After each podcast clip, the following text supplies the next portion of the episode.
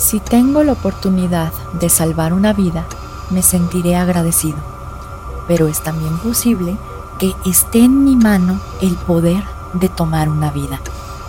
Debo enfrentarme a esta enorme responsabilidad con gran humildad y conciencia de mi propia fragilidad. Por encima de todo, no debo jugar a ser Dios. Esta es una parte del juramento hipocrático que los egresados de la carrera de medicina realizan antes de desempeñarse como doctores, implicando con ello que es posible que abusen de su profesión y se vean inclinados a jugar a ser Dios. En esta ocasión hablaremos precisamente de un doctor que con cada intervención decidía quién vivía y quién moría, convirtiéndose con ello en uno de los asesinos seriales más prolíficos y más macabros de la era moderna. Mis estimados, muy buenas noches. Les habla Señor Oscuro y hoy hablaremos del Dr. Harold Shipman, también conocido como el Doctor Muerte.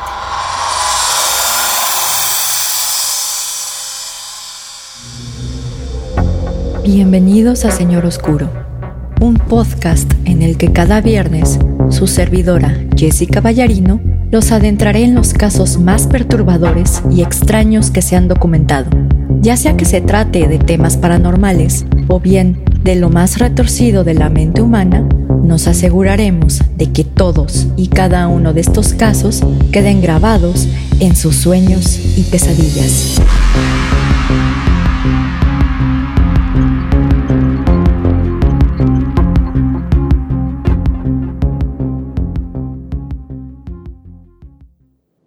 Mis estimados amigos ferales y críptidos domesticados, muy buenas noches. Les habla Jessica y les doy la bienvenida a un nuevo episodio de Señor Oscuro.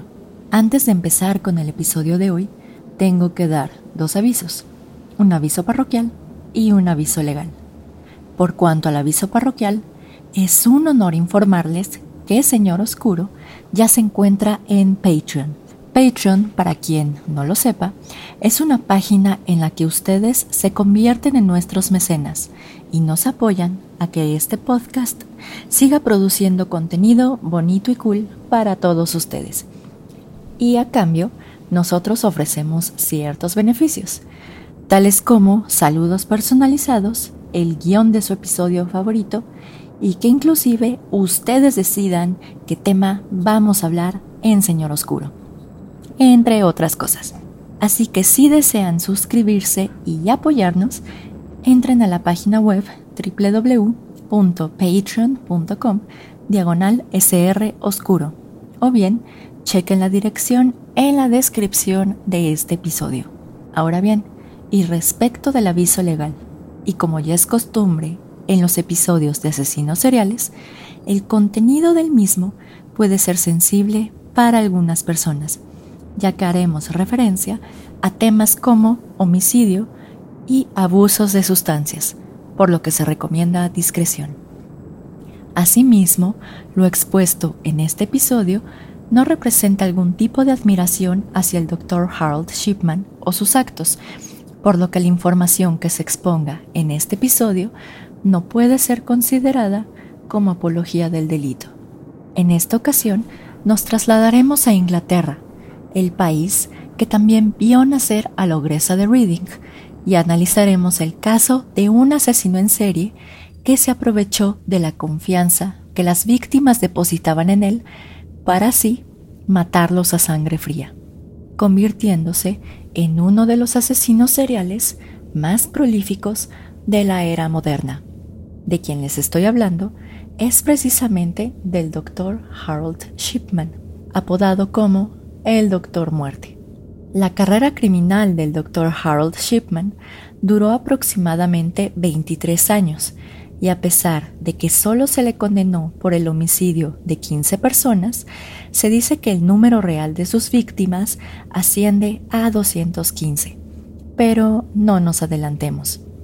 Para quien esté escuchando este episodio a través de alguna plataforma como Spotify, Apple Podcast o Pinecast, les aviso que dejaré algunas fotos relacionadas con este episodio en el video que se sube a YouTube, así como en la página de Instagram de Señor Oscuro.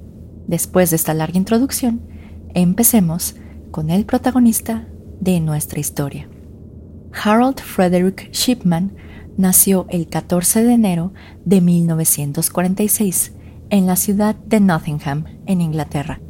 Su familia estaba compuesta por sus padres Vera y Harold Shipman, su hermana mayor de nombre Pauline y su hermano menor de nombre Clive, siendo Harold el hijo del medio. La infancia de Harold Shipman podría describirse como relativamente normal, siendo altamente influenciado en este periodo de su vida por su madre, Vera Shipman. De acuerdo con algunos vecinos, la madre de Harold Shipman le inculcó un cierto sentido de superioridad a su hijo, el cual siguió con él durante toda su vida. Así, Vera Shipman decidía quiénes serían los compañeros de juego de su hijo y cuándo podía jugar con ellos. Mientras sus compañeros usaban ropa más casual, Vera Shipman hacía que Harold usara corbata, distinguiéndolo así de los demás. Asimismo, y a pesar de que Vera Shipman tuviera más hijos, ella demostraba favoritismo por Harold, ya que consideraba que tendría un futuro más prometedor, ya que las calificaciones de Clive, su hijo menor, eran bastante mediocres, mientras que Pauline, su hija mayor, había dejado la escuela a los 15 años. Como estudiante en la escuela primaria de High Pavement, Harold Shipman era un joven brillante, pero tenía que trabajar más duro que los demás para obtener buenas calificaciones. Sin embargo, sus compañeros lo describían como alguien callado y bastante solitario, ello debido al egocentrismo provocado por su madre, por lo que Harold Shipman no podía formar lazos de amistad duraderos con sus compañeros, y de hecho ni siquiera le interesaba formar este tipo de lazos de amistad.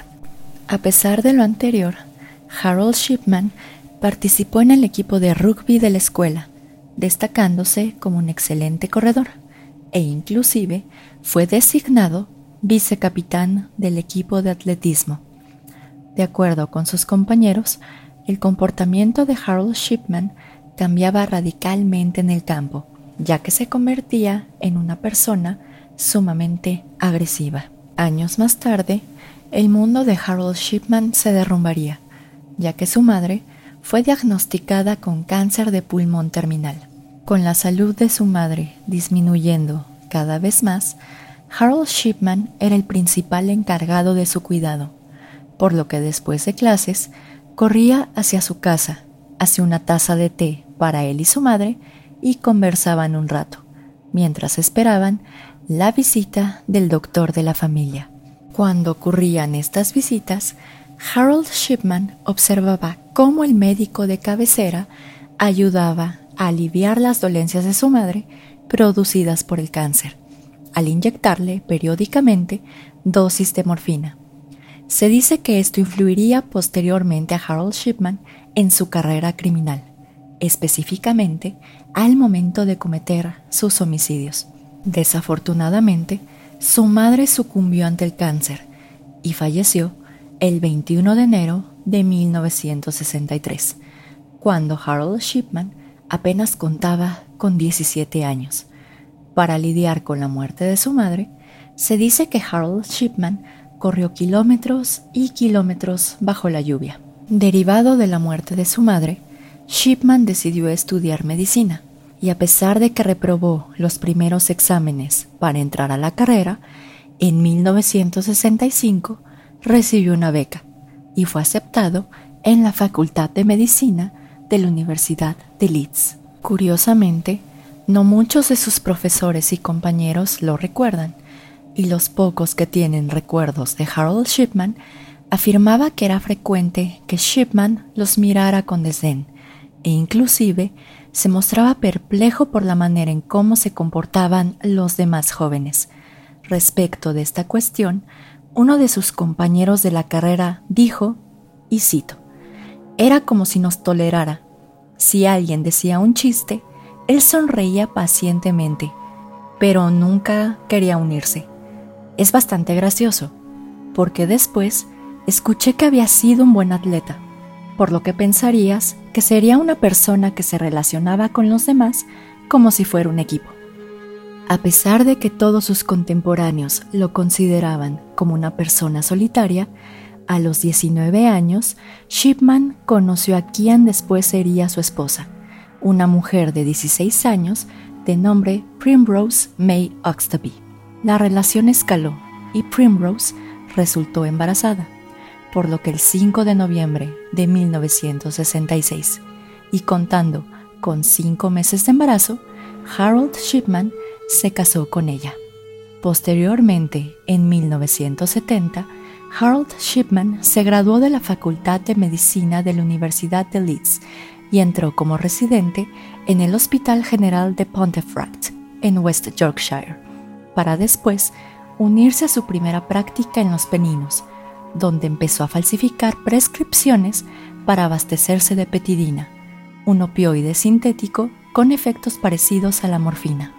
En 1974, el Dr. Shipman, junto con toda su familia, se mudó a la localidad de Todmorden, en Yorkshire, Inglaterra, puesto que fue reclutado para desempeñarse como médico general en el centro médico Abraham Omeroth. De acuerdo con la investigación intitulada A Shipman Inquiry, el Dr. Shipman entró a este nosocomio para cubrir la vacante del Dr. Jim Howard, quien se retiró por cuestiones de salud. Mientras se desempeñaba como médico general, el Dr. Harold Shipman era considerado como un miembro respetable de la comunidad, tanto para sus pacientes como para sus médicos colegas. Sin embargo, el personal del centro médico observó un lado distinto de este doctor, ya que era innecesariamente grosero y hacía que algunos de ellos se sintieran estúpidos. De acuerdo con el personal del hospital, el doctor Harold Shipman era confrontativo y combativo con muchas personas, hasta el punto en que las menospreciaba y las avergonzaba. También tenía una forma de hacer las cosas a su manera, incluso con los médicos más experimentados en la práctica. Asimismo, el doctor Shipman se volvió altamente adicto a la petidina ya que no solo se inyectaba cada dos horas este narcótico, sino además mezclaba estas dosis con alcohol. Su adicción creció a tal extremo que para abastecerse de este opioide prescribía frecuentemente grandes cantidades de petidina a sus pacientes, para después quedarse con la mayoría de las dosis, o bien falsificaba recetas médicas para así justificar la solicitud de petidina a las farmacéuticas. Sin embargo, el esquema de Shipman no seguiría oculto por mucho tiempo, ya que en el mes de febrero de 1975, el Ministerio Interior de Inspección de Narcóticos, así como la Unidad de Narcóticos de la Policía de New Yorkshire, se percató que el Dr. Shipman estaba obteniendo cantidades anormales de petidina de las farmacéuticas locales. En este año, las fuentes revelan que se despertaron los deseos homicidas de Harold Shipman, ya que el 17 de marzo de 1985, el doctor Harold Shipman visitó a una mujer de 70 años de nombre Eva Lyons, quien desafortunadamente padecía de cáncer de esófago. Aparentemente, el doctor Harold Shipman acudió al hogar de la mujer, donde fue recibido por su esposo de nombre Richard. Acto seguido, el doctor Shipman se dirigió al cuarto donde se encontraba recostada la víctima y bajo la mirada de su esposo le suministró a la mujer una dosis letal de diamorfina, causándole la muerte casi de manera instantánea. Cuando el doctor Shipman reveló que Eva Lyons había muerto, su esposo Richard no se veía sorprendido, ya que sabía que el diagnóstico de su esposa no era nada alentador, por lo que consideró que esto fue una muerte natural. A pesar de que se considera que Eva Lyons fue la primera víctima del Dr. Harold Shipman, otras fuentes revelan que en 1972 Harold Shipman fue el causante de la muerte de una niña de tan solo cuatro años, que padecía de parálisis cerebral, justo cuando laboraba en el Hospital General de Pontefract en West Yorkshire. Sin embargo, esta muerte como tal no ha sido confirmada como una de las víctimas del Doctor Muerte. Con independencia de cuál fue su primera víctima, después del homicidio de Eva Lyons, el Dr. Shipman se enfocó un poco más en su adicción a la petidina, ya que en el mes de junio de ese mismo año se descubrió que una farmacéutica local continuaba proporcionando grandes cantidades de petidina inyectable, mismas que habían sido requeridas por el Dr. Shipman. Derivado de lo anterior, Shipman fue interrogado por dos inspectores de narcóticos, así como por un detective de la policía de New Yorkshire, respecto de sus solicitudes de este narcótico, a lo que Shipman respondió con una excusa más o menos plausible. Sin embargo, los efectos colaterales de su adicción eran cada vez más notables, ya que sus venas colapsaron e inclusive comenzó a presentar convulsiones, seguidas de pérdida de conocimiento. El 18 de agosto de 1975, Harold Shipman fue diagnosticado con epilepsia idiopática, puesto que no se conocía el origen de estos ataques. Inclusive, se dice que su adicción llegó a tal grado que él ya no podía manejar y que inclusive su esposa de nombre Primrose era quien lo llevaba y lo recogía del trabajo. A finales del mes de septiembre de 1975, los colegas de Harold Shipman descubrieron que estaba abusando de la petidina, por lo que fue confrontado. Por ello, y al verse acorralado por sus colegas, Shipman admitió que estaba abusando de este narcótico y rogó por una segunda oportunidad. Sin embargo, cuando su petición fue negada, Shipman enfureció arrojó un maletín médico al suelo y amenazó con renunciar, mientras azotaba la puerta a su salida. Sus colegas quedaron estupefactos por este comportamiento violento y aparentemente inusual. A pesar de ello, Harold Shipman fue despedido y fue internado en un centro de rehabilitación para tratar su adicción con la petidina, donde fue diagnosticado con un estado moderadamente severo de depresión o melancolía. El 28 de noviembre de 1975, Shipman fue visitado por miembros del Departamento de Policía de West Hampshire, a quienes reveló que efectivamente había obtenido petidina de manera ilegal, manifestando inclusive que consumía de 600 a 700 miligramos al día de este narcótico. Por esta razón, la policía le formuló cargos por falsificación de documentos médicos, posesión ilegal de narcóticos y obtención engañosa de narcóticos. Y Shipman tuvo que pagar una multa de tan solo 600 libras. Finalmente, y gracias a que la adicción con la petidina había sido controlada satisfactoriamente, Harold Shipman fue dado de alta el 30 de diciembre de 1975. Dos años después, el 1 de octubre de 1977, el doctor Harold Shipman entró como médico practicante en el Centro Médico de Donnybrook, en la localidad de Hythe, Inglaterra. Los médicos en este nosocomio lo describirían como una persona trabajadora, dedicada y popular entre sus pacientes. Él constantemente introducía nuevas ideas en la práctica médica y activamente participaba en organizaciones fuera del centro de salud por lo que inclusive se le consideraba como un pilar de la comunidad.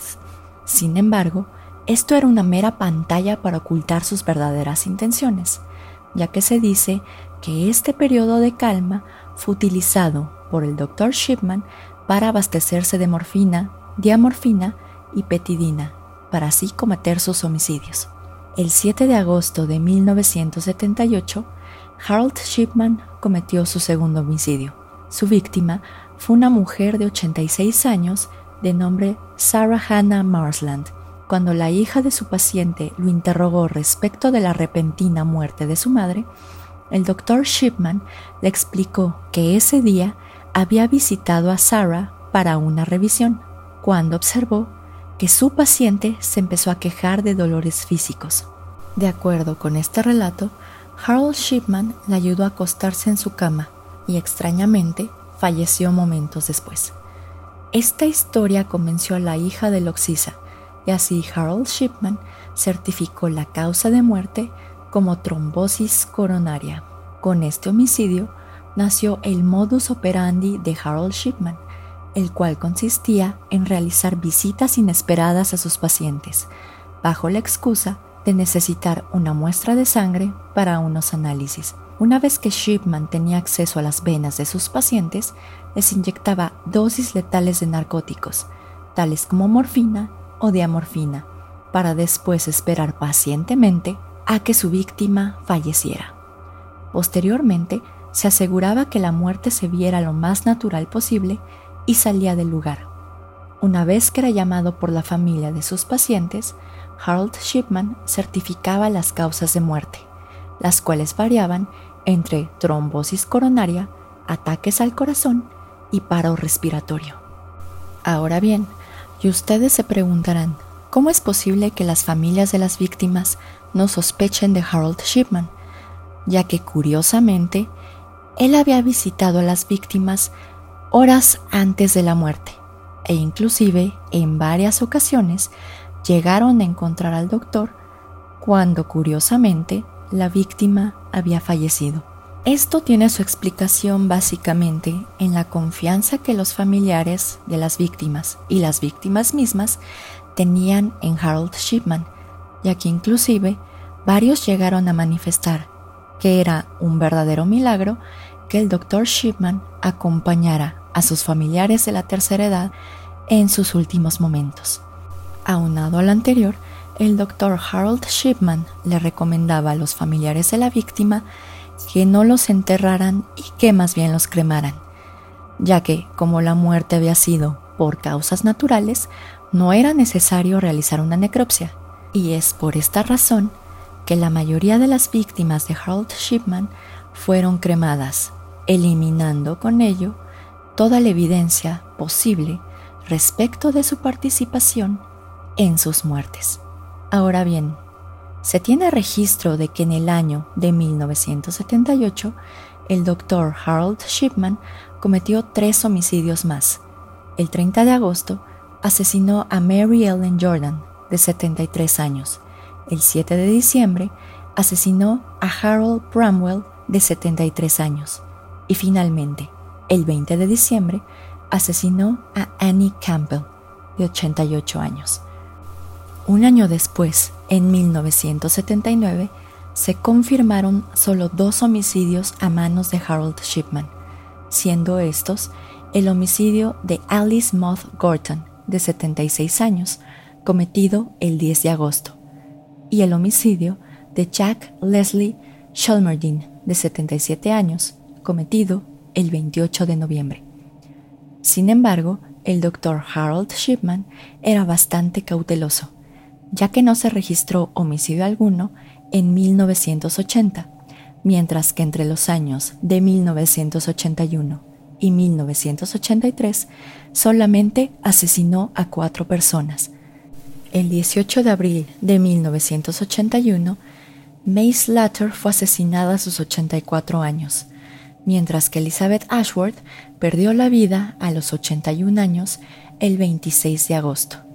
Asimismo, el 4 de enero de 1983, Percy Worth fue asesinado a sus 90 años, mientras que Moira Ashton Fox fue asesinada el 28 de junio de ese mismo año a sus 77 años.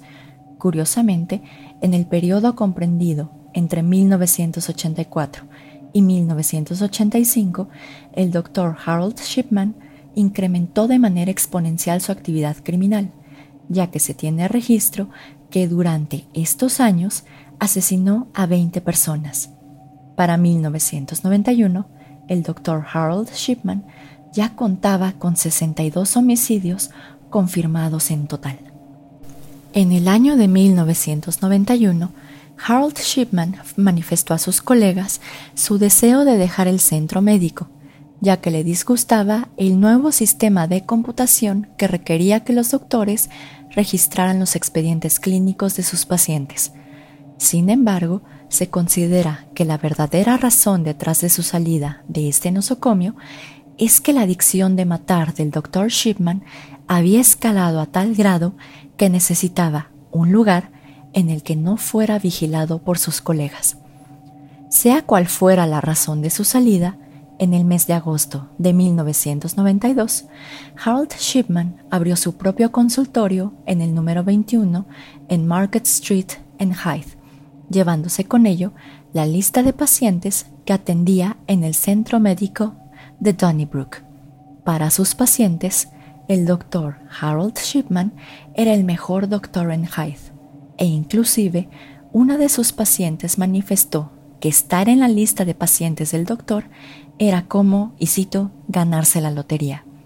Y esta afirmación no era para menos, ya que el cuidado que Harold Shipman tenía con sus pacientes era de calidad, ya que, por ejemplo, era el único doctor que realizaba visitas en el domicilio de sus pacientes a la hora que fuera, e inclusive realizaba consultas en fines de semana. Asimismo, el Dr. Shipman era miembro activo de la rama local de la Asociación de Pequeñas Prácticas Médicas, mientras que se le consideraba por sus colegas como una persona que se encontraba actualizado con las prácticas médicas más innovadoras de la época. Sin embargo, y a pesar de la popularidad del Dr. Harold Shipman entre sus pacientes y sus familias, algunas personas en Hyde estaban preocupadas por el creciente número de pacientes de la tercera edad que morían en sus manos, ya que extrañamente todos habían fallecido en circunstancias similares. Todos habían muerto completamente vestidos y sentados en una silla o un sillón, como si hubieran tomado una siesta de la que nunca despertaron. Por esta razón, la doctora Linda Reynolds manifestó su preocupación a John Pollard, quien en ese momento se desempeñaba como coronel del sur de Manchester. Sin embargo, el coronel no tomó muy en serio este reporte, más que nada por la buena reputación del Dr. Shipman, y solamente designó a un detective de nombre David Smith para investigar el caso. Sin embargo, y al no encontrar evidencia suficiente que sustentara las acusaciones realizadas en contra de nuestro doctor, la investigación fue terminada de manera anticipada. Es más, fue terminada solamente después de dos semanas de que se inició. No obstante lo anterior, la larga carrera criminal del Dr. Shipman llegaría a su fin el 7 de septiembre de 1998 al cometer un error tan grave que llevó a los policías directo a su captura. Y de esta cuestión nos ocuparemos en la segunda parte de este episodio. Así que mis estimados amigos ferales y criptidos domesticados, espero por favor que no me maten por esta decisión, pero la verdad es que el caso del doctor Shipman tiene bastante información y no los quiero atiborrar de información. Pero bueno, ya que tienen la infancia y sus primeros homicidios, en el siguiente episodio veremos cómo todo esto se cae. En fin, ya saben que los saludos se quedan al final por si desean quedarse con nosotros un poco de más tiempo. Así que lo único que me queda decirles es desearles que tengan una muy bonita semana y nos vemos el próximo viernes en la continuación del caso del Doctor Muerte.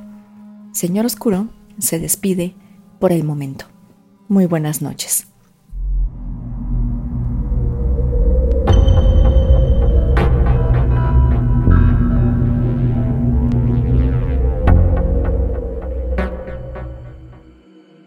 Gracias a todos por escuchar la primera parte del caso del Dr. Harold Shipman.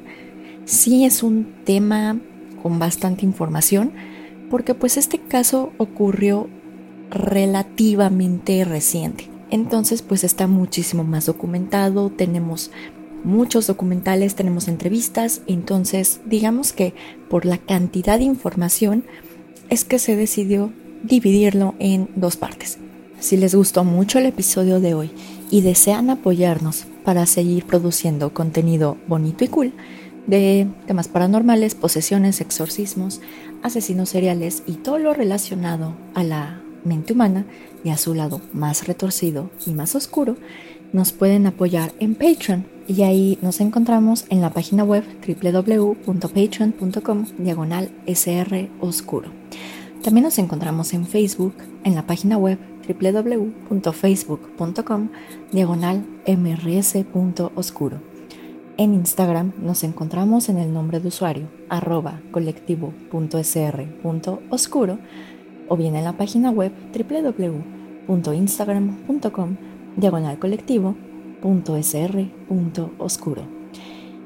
En Spotify, en Apple Podcast, en Pinecast y en YouTube nos encontramos bajo Señor Oscuro. Y como siempre, ya vamos directo a los saludos. Le quiero enviar un fuerte saludo a Pepe y a Oscar de Señales Podcast. Si no los conocen, búsquenlos en sus redes sociales como son Facebook, Instagram, YouTube y Spotify. También un gran saludo a Antonio de Relatos de Horror, que de igual manera lo pueden encontrar en sus redes sociales bajo el nombre Relatos de Horror en Facebook, Instagram, YouTube y Spotify. También mi más grande saludo a Rodrigo y Sócrates del equipo de Carol Sound, ya que ellos siempre ayudan a que Señor Oscuro se escuche coherente para todos ustedes. Ahora en YouTube le quiero mandar un fuerte saludo a Daniel Rodríguez, a Moisés Hernández de Venezuela, a Diego Talavera Vera, a Francisco Rubalcaba, a Pato Loco y a Ayebella y a su alter ego Costuritas Económicas. En Instagram tengo bastantes saludos es a José Andrés Satarain Cárdenas, a Abel Leguizamón, a Joel, a mi queridísima Moth Girl, que amo mucho, a Ana Paula, a María del Rosario Díaz, a Roberto-Oce, a Vinicius Pavia de Brasil, a Hipólito, a Sebastián Matías, a Anne Marín, al nombre de usuario Isopo Mugriento y al nombre de usuario Emanuel BJ83. En Facebook, un gran saludo a Reyes G. David, a Mar ADC, a Eduardo Ganosa, a Tamlin Retten y a Johnny Mebaño, que me encantó su nombre de usuario, porque básicamente me representa los fines de semana. Y ya saben que mi más grande saludo y mi mayor agradecimiento va para todos ustedes que conforman la comunidad de Señor Oscuro, ya sea que nos sigan en nuestras redes sociales que nos escuchen a través de su plataforma de podcast favorito, que nos mandan mensajes en Instagram, en Facebook, en YouTube, que nos dejan reviews en Apple Podcast o incluso hasta que nos comparten y nos recomiendan con sus amigos, ya que pues sin ustedes esto no sería posible. Y más que nada, ¿por qué lo quiero mencionar hoy? Porque la semana pasada precisamente, bueno, dije que me estaba sintiendo bastante mal, anímicamente hablando, y la verdad es que recibí muchos mensajes de ustedes mandando sus buenas vibras, diciéndome que podía hablar con ustedes si necesitaba algo. Y la verdad es que eso me pareció bastante bonito. O sea, porque la verdad es que sí me impulsa a seguir con este proyecto y sí me impulsa a seguir adelante. Pero bueno, ya dejemos los sentimentalismos de lado y pues espero que con este mensaje tampoco me quieran matar por dividir el episodio en dos partes. Pero en fin, a mí solo me queda despedirme ya saben que les deseo una muy bonita semana y espero sigan las recomendaciones sanitarias de sus respectivos países. Y como siempre, nos vemos el próximo viernes en otro episodio de Señor Oscuro. Señor Oscuro se despide por el momento. Muy buenas noches.